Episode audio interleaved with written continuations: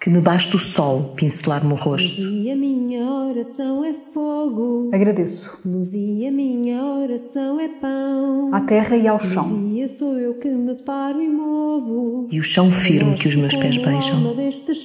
O lugar onde a oração é mais do que um acumular de palavras. Remembrar os ossos. Reintegração do corpo no lugar. Com Ana Alpande Hélia Gonçalves, Iris Lican e Sofia Batalha.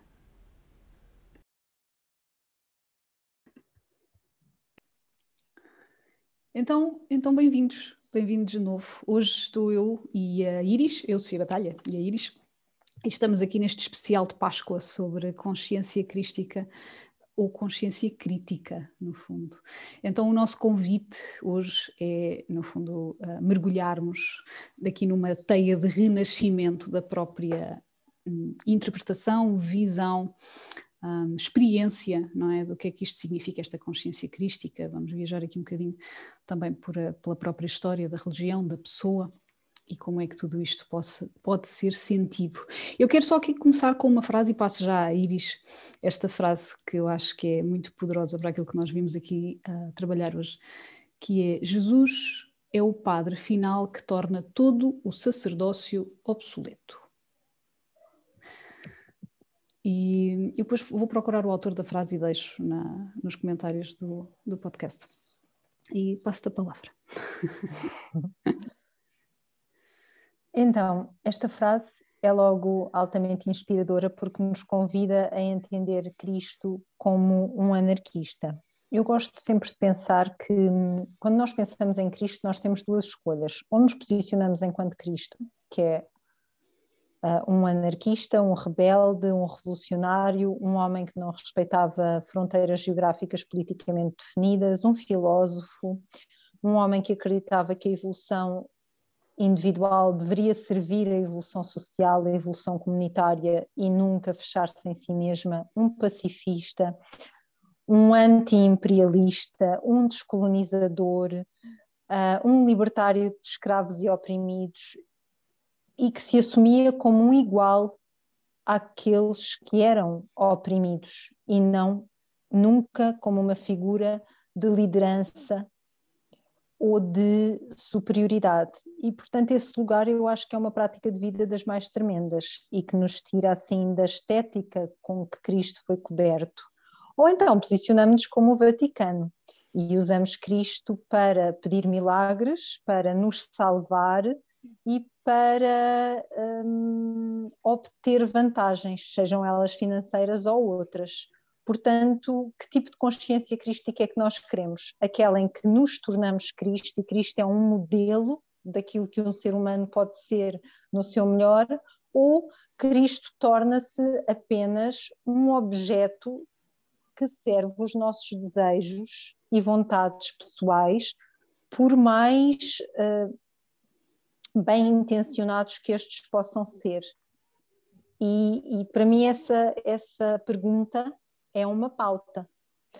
Uh, e aqui podemos pensar logo na, na, primeira questão que eu e a Sofia uh, juntas refletimos como sendo pertinente para trazer, que é Cristo é no fundo um descolonialista, ele ativamente trabalhava, tra, ativamente ele trabalhou para a libertação da escravatura no Egito e, da, e de, do não imperialismo egípcio, depois do não imperialismo romano, portanto, ele era um libertário, de facto, desta estrutura uh, ideológica que diz que uns homens têm poder sobre a vida dos outros, um conjunto de pessoas tem poder sobre a vida dos outros. Ele desmontava isso, mas desmontava dando o corpo às balas.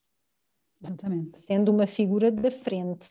E ele é um descolonialista que acabou por ser usado como um elemento de colonização, na medida em que, depois da sua morte, ele foi mitificado e o mito dele usurpou uh, os mitos previamente existentes nas culturas pagãs.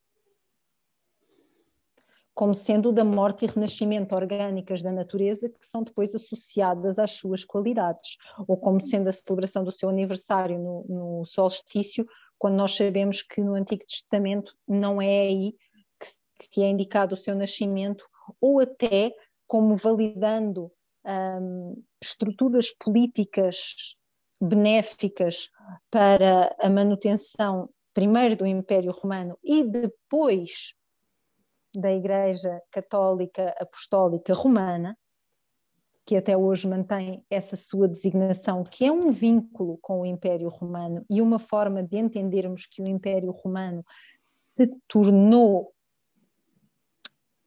uma ferramenta político-religiosa que não desapareceu da cultura. Uhum. A sua estrutura alterou-se e Cristo foi fundamental nisso porque ele aparece-nos, no fundo, num momento em que o império já estava a ruir, precisamente porque havia da parte dos, dos escravos uma grande, grande ebulição libertária, revolucionária. E o que é que acontece? Quando nos aparece Cristo, ele é usado estrategicamente para unir o império sob uma só religião e criar uma uniformidade que estava em falta. E é claro que isto começa, que, que isto destitui Cristo da sua mensagem, destitui Cristo da sua humanidade individual. Do seu corpo real.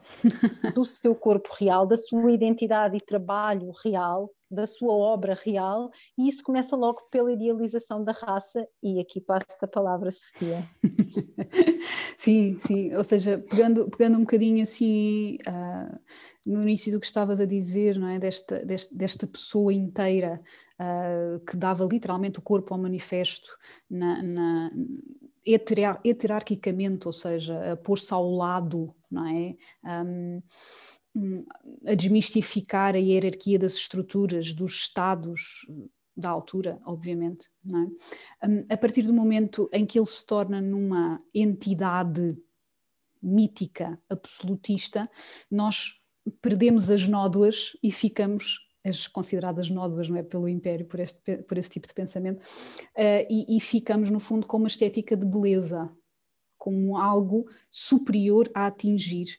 E isto não é por acaso, não é, que, que as, as, a forma como nós temos de visualizar ou, ou, de chegar à imagem de Cristo é muitas vezes essa, essa pessoa de pele branca, alva, pura, olhos claros, que enfim, nada tem a ver com a sua localização real, com o contexto uh, físico, topográfico, meteorológico, contextual da altura e, e, e, e do sítio onde viveu, não é? Portanto, esta, esta, esta estética de pureza é no fundo algo que vai permear, mantendo. Isto, isto é muito insidioso, de facto, porque mantém a ideia de hierarquia que foi algo que ele sempre tentou reverter, transformar, alterar, libertar-se de. Esta ideia da compaixão radical, não é? Que ele, enquanto peregrino, que ele, enquanto a pessoa tenta trazer é algo que nos vai, uh, à partida, libertar destas hierarquias pesadas, não é? Que nos dizem que há povos mais importantes, que há ideias melhores, que há coisas piores, que há coisas mais elevadas, e, e, e, e nesse sentido. Um, acho, acho de facto que esta, esta ideia desta, desta, desta estética uh, é extremamente violenta para a própria hum, narrativa, para a própria narrativa de Cristo, não é? para aquilo que ele quis trazer, para, aquilo, para a revolução que ele quis instaurar. Isto é, é quase um bocadinho como aquela coisa do feitiço vira-se contra o feiticeiro, não é? Então, então a coisa foi subvertida de tal maneira que ele passa a fazer parte desta, uh, deste movimento. E é interessante porque há uma, há uma frase que eu não sei de quem é que nos diz: Cristo não era cristão e Buda não era budista. Exatamente e, e isso serve-nos para entender até que ponto alguém, como um indivíduo e a mensagem de alguém, pode ser subvertido para nutrir um sistema, porque este, é, é, o colonialismo é uma máquina que usa a seu favor tudo aquilo que recolhe. Exatamente. Subverte, é uma máquina de subversão, muito eficaz. Tal como o capitalismo, que é a forma moderna de colonialismo. Sim. O corporativismo, para ser mais exata ainda. Sim. Neoliberalismo, enfim, sim. Exatamente. Sim, sim, sim. sim, Então, e aqui é claro. Diz, diz, diz, desculpa. Não, ia só, ia só terminar aqui, na verdade, Cristo começa exatamente com uh, rejeitar a ideia de que os governos humanos tenham autoridade sobre as sociedades humanas. Portanto, ele e agora vamos sempre... respirar um bocadinho nesta frase, não é? Vou-te pedir até que repitas outra vez, porque ela é tão potente. Como, como, como este, este, esta dialética e aquilo que ele traz enquanto revolução, não é? é esta rejeição de que os governos humanos têm autoridade sobre as sociedades humanas. E isto é toda uma ideia extremamente radical.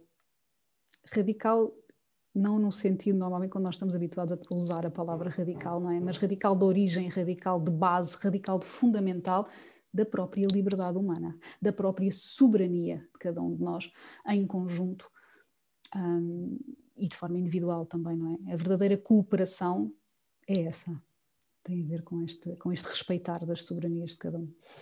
E no fundo ele traz isso, não é? Não de um ponto de vista egoico, não de um ponto de vista narcísico. Nada disso. É uma construção em comum para o bem comum. Daí também esta ideia de compaixão radical, no fundo, não é? Hum... Então há esta, sim, esta ideia de que, que acaba por ser um, um, anarquista, claro, é? A base da anarquia é essa, tem a ver com esse respeito pela soberania, é? Um, pela soberania em tudo e em todos. Exatamente. Independentemente das suas posses e independentemente da sua posição social. Exatamente. A anarquia é um reconhecimento da soberania inata de todos os seres, humanos e não humanos da soberania emanente e subjacente a tudo quanto existe e também o reconhecimento que nada existe para ser produtivo, nada existe para ser um recurso, tudo existe para ser tão somente a si mesmo em relação dinâmica e direta com, todo, com tudo o resto. Exatamente. E, e esse é. Uh, esse, esse é um é uma perspectiva fundamental para compreender a mensagem de Cristo e o seu posicionamento perante o Estado, perante as instituições, um, para compreender de facto a liberdade que ele carregava uh, enquanto ser, no fundo. Não é? e, e hum. diz. E a liberdade com que confrontava todas as estruturas vigentes. Exatamente, exatamente, exatamente. Um, sim, sim. Sim.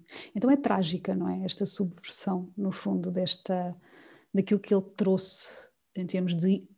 Eu não diria, eu ia dizer inovação, mas se calhar não concordo sequer muito com esta palavra. Não diria que seja uma inovação, parte inovação, parte recordação.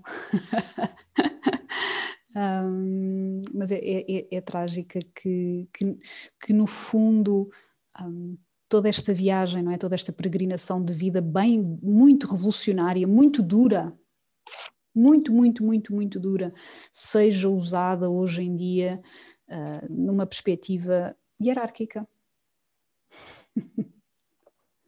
Onde o serviço no... é tido como algo hierárquico. Passo da palavra. Exatamente. E, e, no fundo, eu acho que ele toca aqui um paradigma fundamental das culturas pré-imperialistas, que é ele representa de facto a não divisão do curador, filósofo e xamã, a não separação de papéis. O xamã é extremamente culto. Uma das dores que nós trazemos, e já tivemos a oportunidade de falar disto na, nas nossas conversas, as duas, não numa conversa pública, é perceber o quanto a espiritualidade hoje em dia é destituída de cultura. Porque essa, esse corta essa machadada na cultura, torna a espiritualidade uma mera superstição. Nenhum xamã é supersticioso. Nenhuma fé é uma superstição. A fé é uma prática, em primeiro lugar. A fé não é uma confiança abstrata no vazio. A fé é uma prática. A fé é praticar a esperança, é cultivar a esperança em nós nos momentos mais difíceis, é cultivar a esperança nas nossas comunidades, é cultivar a esperança quando um desastre vem e leva tudo o que tínhamos e começar de novo. Isso é a fé. A fé é uma prática e é uma prática hands-on, é uma prática de mãos na massa. E um xamã que não seja um filósofo não é um xamã. Nós já situamos aqui a palavra xamã como vinda da Sibéria, mas ela serve-nos, não é uma palavra que eu gosto muito, mas ao mesmo tempo ela é elucidativa, porque nos dias que correm ela serve-nos para entender o conceito.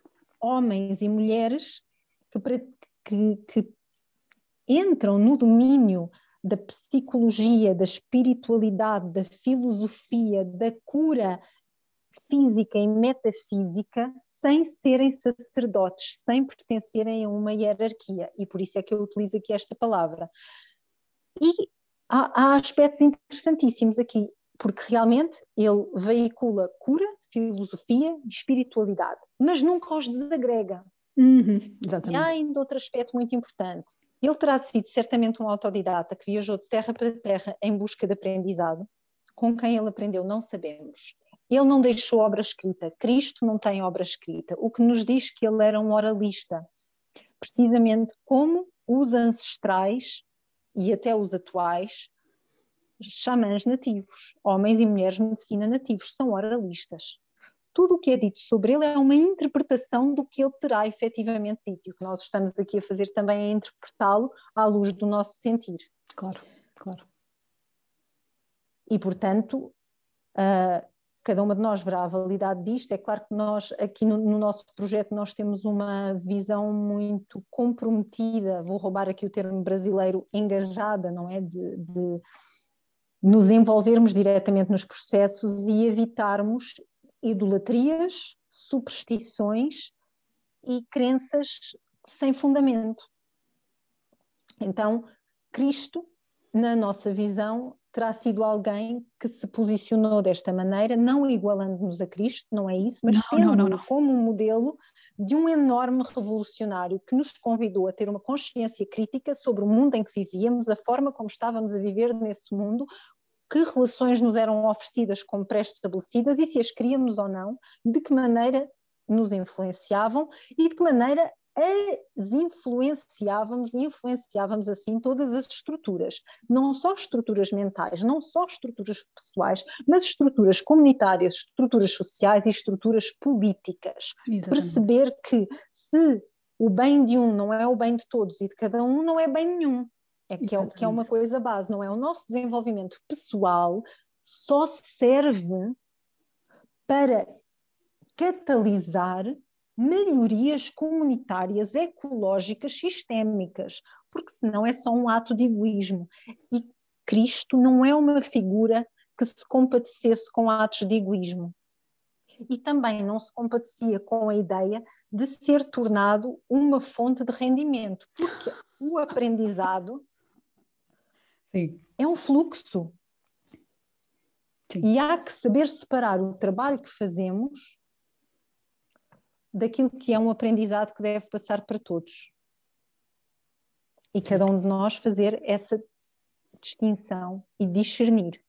Portanto, creio que Cristo ficaria certamente bastante ofendido, não só com o que a Igreja Católica se tornou, como com as posições vaticanistas que nós, mesmo sem nos assumirmos como cristãos, um, usamos ao referir a consciência crística para nosso benefício, para benefício da persona que queremos trazer ao mundo ou do trabalho que queremos trazer ao mundo. Cristo serve para estarmos todos ao mesmo nível e pensar como é que se constrói mais igualdade. Ele terá certamente atravessado várias fronteiras, ele não respeitava fronteiras geográficas, era um peregrino, aquela túnica branca havia de estar coberta de terra, qualquer ideia de que ele andava limpinho e sedoso, não, ele deveria certamente andar com uma bela túnica de sarja, que é a forma de linho mais resistente, para atravessar o calor, é isso que os povos da zona da Ásia Menor norte da África e Mediterrâneo ainda fazem, portanto, sendo daquela bacia, seria isso que ele faria. Certamente o seu cabelo teria rastas, porque era a forma de proteger o cabelo da sujidade e do calor. Não é à toa que na Jamaica uh, os Rastafari co continuam a usar as rastas e a assumirem-se como altamente cristãos e ao mesmo tempo como altamente revolucionários. Exatamente. É, é, curioso, não é? Que na Jamaica, que é um ponto colonizado, há um entendimento muito mais próximo da essência cristã, se calhar, do que aquela que nós, povos europeus, temos dela. Sim, sim, sim. E terá sido um homem que caminhou muito. E claro que aqui temos que pôr Maria Madalena no mesmo barco. Esta ideia que ela andava vestida de vermelho com rosas na cabeça, boa sorte para encontrar rosas na bacia do Mediterrâneo e, e, e, no, e no, Médio Oriente. E para mantê-las frescas na cabeça, mais sorte ainda, porque pulverizadores naquela altura não tínhamos. Então ela era também ela uma mulher altamente revolucionária, uma peregrina, provavelmente uh, tanto um como o outro falariam várias línguas e vários dialetos diferentes, portanto tinham um nível cultural muito, muito grande, deveriam certamente ter um conhecimento das mitologias e formas uh, espirituais e práticas de vários povos, precisamente por fazerem esta jornada de travessia, que não era rara na altura, eles não foram os únicos. Claro, sim, sim, sim. Esta jornada sim. era muito, muito comum. A peregrinação para aprendizagem e partilha de saber era muito, muito, muito comum. E, portanto, as nossas ideias estéticas, perfeitinhas e limpinhas, não são bem assim. Um, não são nada assim. Nós estamos a olhar para duas, para duas pessoas que, se calhar, se nós as tivéssemos visto, nem as achávamos nada de especial. e passavam despercebidas na multidão até o momento em que começavam a falar. Exatamente. E que nos pareceriam até simples, andrajosos, nada de nada de especialmente elegante. E, portanto, esse lugar da simplicidade voluntária é algo que nós também nos temos que questionar se queremos. Consciência crística é isso, é simplicidade voluntária, é não ter nada que seja excesso, porque o excesso tira algo de alguém. Uhum, uhum, uhum, Vinícius de Moraes, numa das suas canções, tem um verso que para mim é muito importante. Ele diz: Quem ganha mais do que come, sempre come o pão de alguém. Exatamente. Exatamente. E isso é consciência crística. E o pão de alguém não é necessariamente o pão de outra pessoa. Isso é uma versão muito simplista. O pão de alguém é o que é que tira a terra, o que é que tira como recurso da natureza viva, que afeta os pássaros, os peixes, as plantas, os outros animais todos, os insetos, qualidade do oxigênio, qualidade do solo, qualidade das águas. Sim, sim, o pão sim. de alguém é o pão uma, de tudo. Uma visão integrada e integral, não é? E, e, e relacional, no fundo. E, e, pegando um bocadinho nessa, nessa frase, uh, Bayo Akomolafe tem uma frase muito semelhante, que é não há, não há vitórias em mundos relacionais. Então, a partir do momento em que vives num mundo relacional, essa ideia da vitória ou novamente desta, desta, destas hierarquias é, é apenas uma ilusão que uh, uh, destrói a vida, destrói a vida por inteiro. E nós podemos ter estas uh, ideias separatistas, não é? De que, ai, que não, não vai chegar até mim, os, os ripple effects, não é? Não, não, não, vão chegar até mim, mas chegam sempre, inevitavelmente, mesmo que não seja na tua geração ou a ti, vão chegar aos teus filhos. Então, essa, essa, essa, essa ideia da oralidade traz toda uma riqueza de sabedoria viva, não é? que é muito diferente, também já falámos um bocadinho sobre isso e não me quero aqui alongar muito, mas muito diferente do dogma escrito, do dogma fechado, do modelo final, objetivo a atingir. E, e a partir do momento em que tu tens um peregrino em diálogo, em, em é uma diálogo. constante atualização da mensagem, não é? Exatamente. Não podes escrever, tens que atualizar constantemente a pertinência do que está a ser dito. Exatamente, exatamente. E este também é um convite, este também é um convite para que todos nós e nós vivemos também uh, uh, em, em, num mundo de palavra escrita, não é? Portanto, também não, não, este faz parte do nosso contexto atual, muito mais do que faria na, no, no, momento histórico em que Jesus anda a peregrinar corporalmente pelo mundo, não é? E, e este também é um convite, de facto, para que tudo o que nós vejamos escrito, vejamos como uma fotografia como um momento cristalizado no tempo e no espaço. Porque não é mais do que isso. Ou seja, aquilo não contém tudo. O que não quer dizer que, lá está, nós podemos ouvir uma frase ou ler um texto e, e, e, vamos de lá retirando, não é? Mas isso faz parte do nosso sistema vivo, porque nós estamos vivos e conseguimos fazer isso, conseguimos desnovelar, conseguimos aprofundar, conseguimos encontrar relações, símbolos, metáforas, mitos, realidades, sensações. É? Pode, sem dúvida, abrir-nos a, a, porta a isso, mas é preciso ter cuidado com esta ideia uh, muito cirúrgica, não é? Muito fechada, muito dogmática. E, e, e, novamente, só aqui para fechar o, o arco, uh, prende-se com essa, esse valor intrínseco da oralidade, da, de tudo que de tudo o que vem ter connosco, de tudo o que abre, de tudo o que fecha, de tudo o que transforma a cada momento. E lá está, nós estamos aqui a gravar este podcast hoje e se o gravássemos amanhã ele sairia completamente diferente. Isso é de facto uh, inevitável, não é? Uh, e, e, e no fundo é isso que nos chama para estarmos presentes. Claro, exatamente, exatamente. Exatamente. A presença tem a ver com essa. A presença inteira, no fundo, não é? Tem a ver com esse diálogo profundo com as subtilezas das coisas. Porque. E, e com uma atualização constante do eu através da transformação que o tempo traz. Exatamente. O tempo, o encontro e o desencontro. Exatamente, exatamente, exatamente.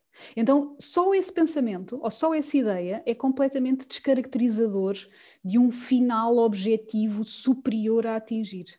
Porque, na verdade, num sistema vivo, o próprio final, se é que se quer o há para além da própria vida, está em constante renovação.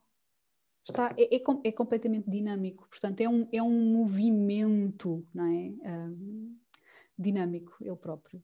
Hum, e eu queria trazer aqui esta, esta, esta ideia do missionário. Missionário enquanto missão. E Jesus traz esta ideia da liberdade, não é? Do homem soberano em si próprio, em diálogo profundo com tudo o que o rodeia. Traz esta ideia bem relacional. E quando nós ouvimos este conceito do missionário, o missionário é alguém que faz da sua missão de vida levar uma ideia, um pensamento, um conceito que acha que é melhor que todos os outros porque funcionou para si num dado momento do espaço-tempo a outros locais, como se fosse o único, o melhor. E isto, só este movimento é completamente subversivo da mensagem original. Na minha humilde visão, atenção, eu não, eu não estou, não é de todo, uh, eu, eu não sou, eu não endoutrino ninguém. de todo. Mas esta, esta ideia, uh, esta ideia de missão, não é?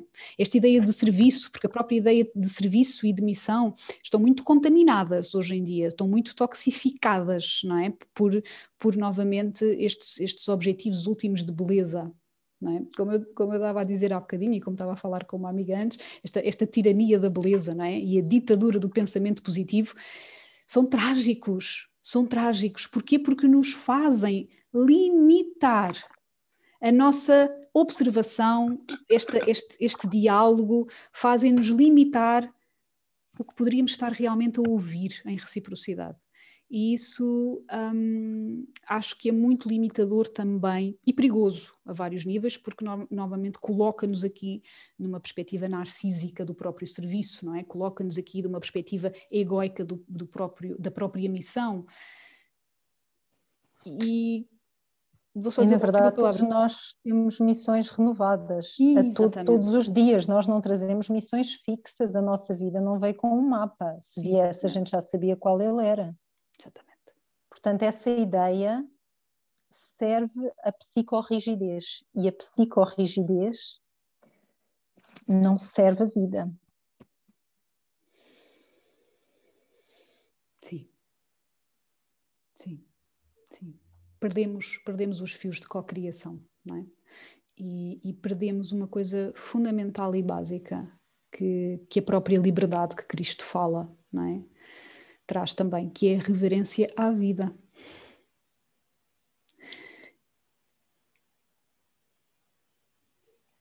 Eu queria aqui passar. Não sei se já terminaste, Sofia. Terminei sim. sim. Pronto, eu queria, fiz aqui algumas notas porque queria aqui passar por alguns pontos importantes. Então, um ponto fundamental que eu e a Sofia também estávamos aqui a falar uh, antes de começarmos é Cristo é um praticante da mescla cultural, mas não da usurpação cultural. Ele foi usado para usurpar culturas, mas ele trabalhava com a mescla, porque ao ser peregrino, ele agregava saberes. E isso é um lugar fundamental. Outra pergunta que eu gosto muito de me perguntar é: quantos Cristos terão existido? Porque este foi aquele que foi usado como um ícone, um ícone estratégico com uma finalidade política naquele momento e que perdurou para séculos de privilégio que ainda não desapareceram. Quantos terão existido que deixaram de ter voz, que foram desvalidados, que foram invisibilizados? Cristo não é um fenómeno único. Houve milhares de Cristos e Maria Madalenas, antes, durante e depois do seu tempo, sem desprimorar em nada o valor impressionante que este homem e esta mulher teriam, a nível físico como a nível metafísico. Mas também honrando aqueles que, não sendo ícones, fizeram certamente tanta ou mais diferença a nível microcomunitário. Sem dúvida. E é importante também sabermos que Maria Madalena e Cristo, eles não operam em estruturas de templo. Esta ideia dos templos antigos romanos ou dos templos egípcios ou dos templos cristãos, eles eram abolicionistas totais da ideia estrutural de templo e sacerdote.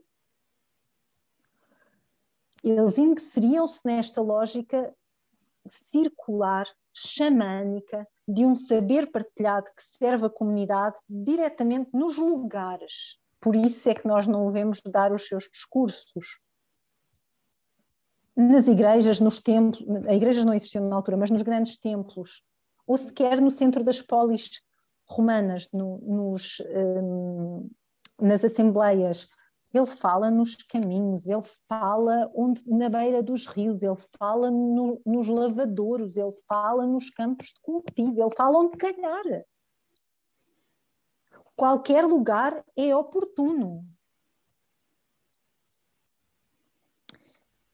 E, portanto, isso leva-nos a saber também que ele era um pacifista, ele de facto era completamente anti-violência, mas ele era um ativista. Sem dúvida. Fundamental um grande ativista. Portanto, esta ideia de desligar a nossa espiritualidade da ação só funciona mesmo na nossa cabeça, porque de resto não dá. Se é para ser espiritual, é para ter ação no mundo, é para ter voz, é para ter mãos, é para escolher posicionamentos. E posicionamentos não são fáceis. Não. Agradam a uns, desagradam a outros. Tornam-nos alvos. Nós, ao ter estas conversas, claro que nos estamos a tornar alvos. Tem de ser. Tem que ser. Como poderíamos viver com estas questões fechadas na nossa consciência e ver o mundo definhar à nossa volta sem fazer nada para tentar, pelo menos, semear algo? Ou, antes até de semear, se calhar o que nós estamos a fazer é só revolver a terra. Uhum. Arejar, revolver a terra, preparar o chão, para que depois alguém a seguir venha semear. Mas tem de ser feito. E isto também nos leva aqui, voltando um bocadinho atrás, a, a esta imagem que tu disseste de quando algo é escrito, temos que ver como uma fotografia. Cristo na cruz é uma fotografia, o menino Jesus é uma fotografia. Por que é que ninguém nos põe Cristo à frente na sua potência máxima, de braços erguidos, a trazer a sua mensagem ao mundo? Porque se calhar nós acedíamos à nossa voz, em vez de aceder só ao medo que temos de morrer Sim. e à infantilidade. Então, nós precisamos de atualizar a imagem de Cristo, porque a mim pessoalmente Cristo numa cruz não me serve.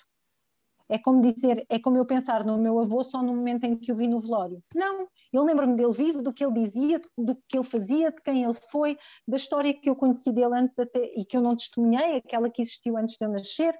Eu lembro-me do meu avô como um homem vivo, eu recuso-me, recuso-me a que a imagem que define o meu avô seja o meu avô no caixão do seu velório. E não vou aceitar isso para Cristo, porque não faz sentido. Tal como também recuso que alguém olhe para mim como o bebê que eu fui. Então, e a mulher que eu sou? E tudo o que veio a seguir? Não. Portanto, que imagens são estas? E esta imagem de, de Cristo ascendido, Cristo ascendeu aqui, junto de nós, eram as palavras dele que nos elevavam.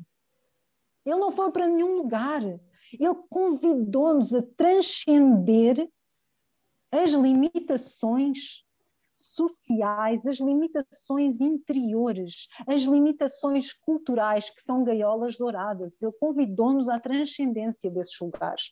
Não vejo elevação maior do que essa, do que voltar ao nosso lugar de soberania num planeta vivo e livre, onde nós nascemos vivos e livres, sem nenhum outro grilhão. Esse convite, para mim, é o mais elevado e incomparavelmente espiritual que existe.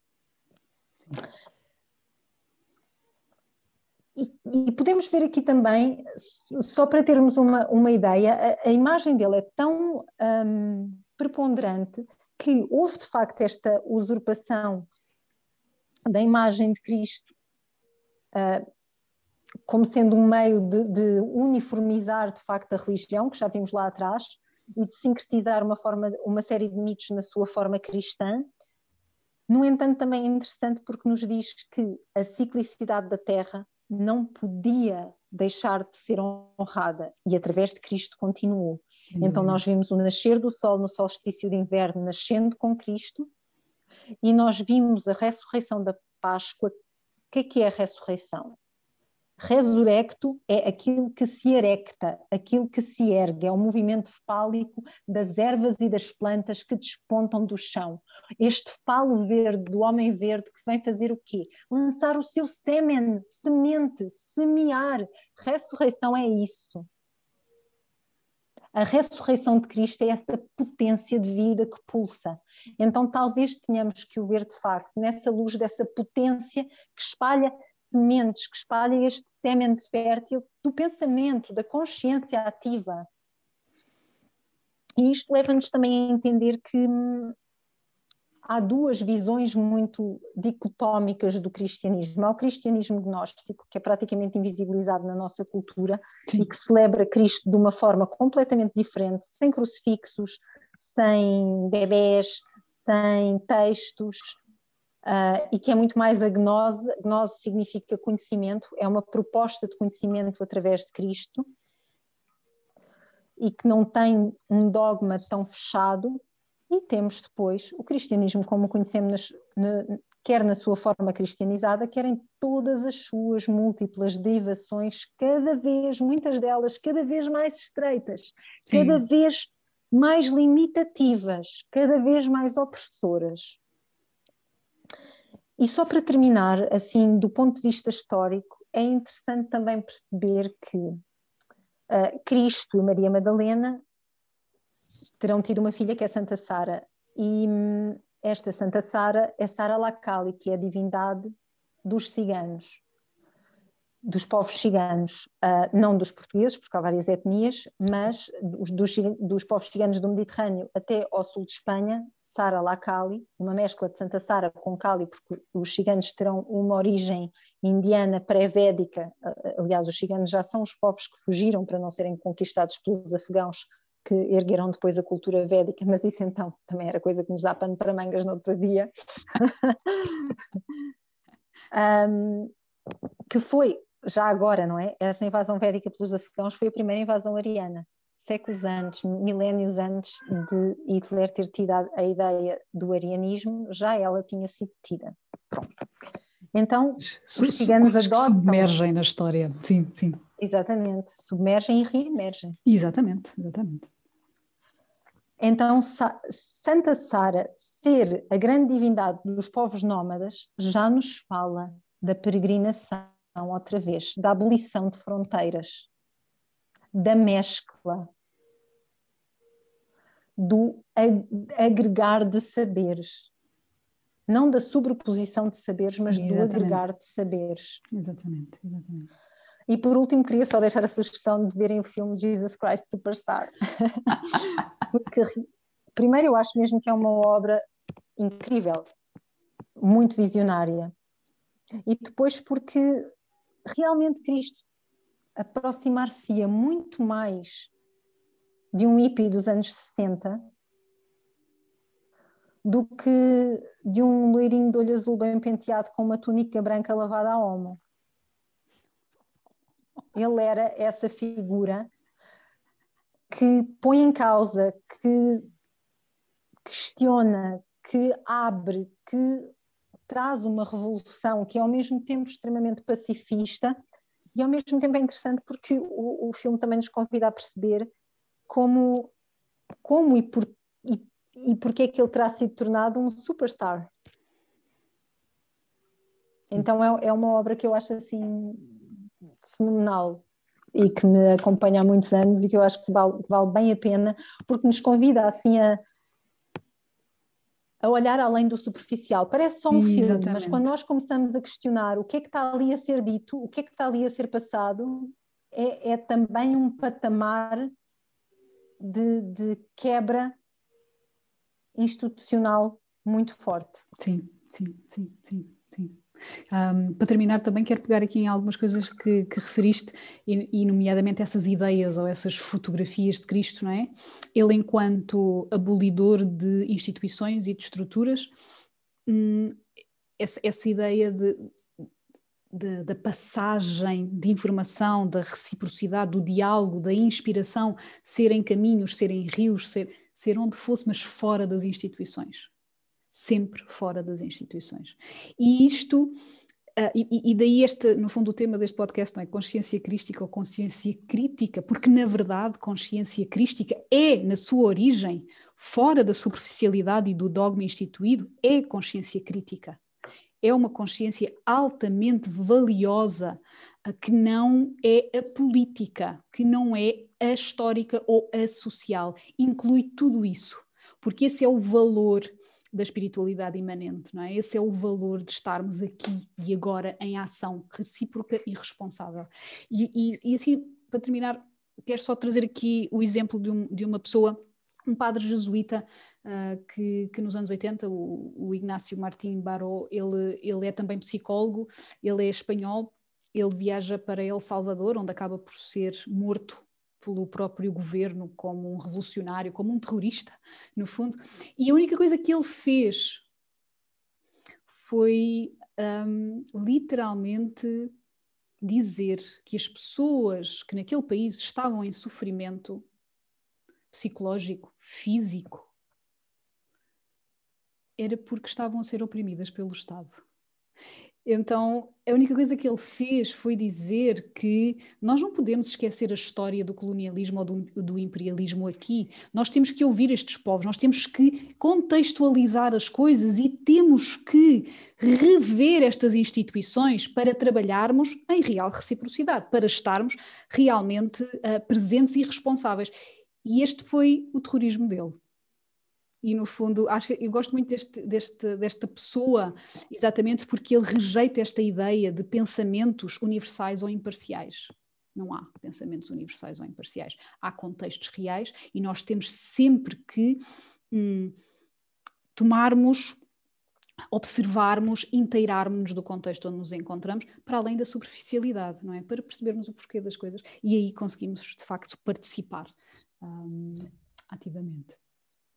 E só para dizer aqui mais umas palavritas, vá, mais subversivas, não dá para não falar no anticristo, né? Então vamos terminar com chave de ouro. O que é que é anticristo? Anticristo é usar a mensagem de Cristo para ganhar dinheiro. Anticristo é usar a mensagem de Cristo para oprimir alguém, seja através de uma instituição, seja através de uma ideologia de superioridade moral a título individual ou a título grupal ou a título institucional. É igual.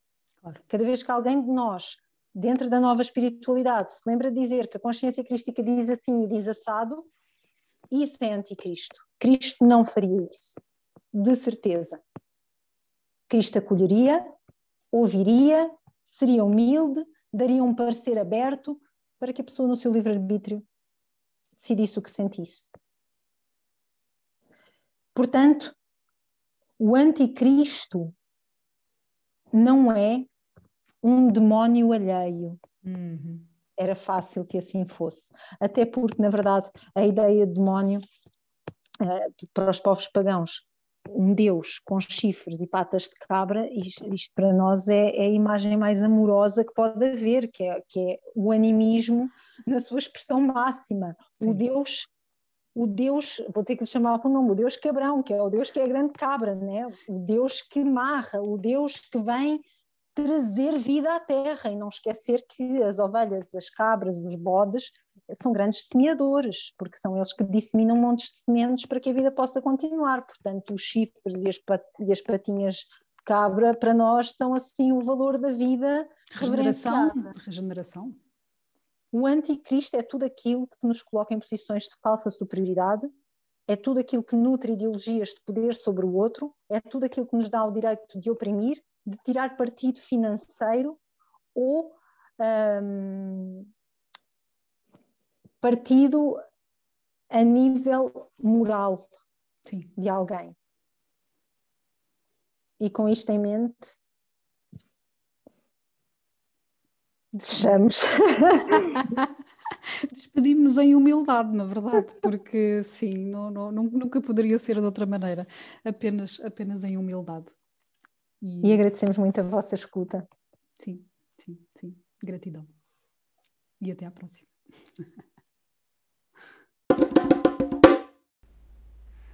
Remembrar os ossos. Reintegração do corpo no lugar. Para mais informações, sigam o nosso canal no Telegram que me basta o sol pincelar-me o rosto. E a minha oração é fogo. Agradeço. Luz e a minha oração é pão. À terra e ao chão. Luzia sou eu que me paro e movo. E o chão firme que os meus pés beijam. O lugar onde a oração é mais do que um acumular de palavras.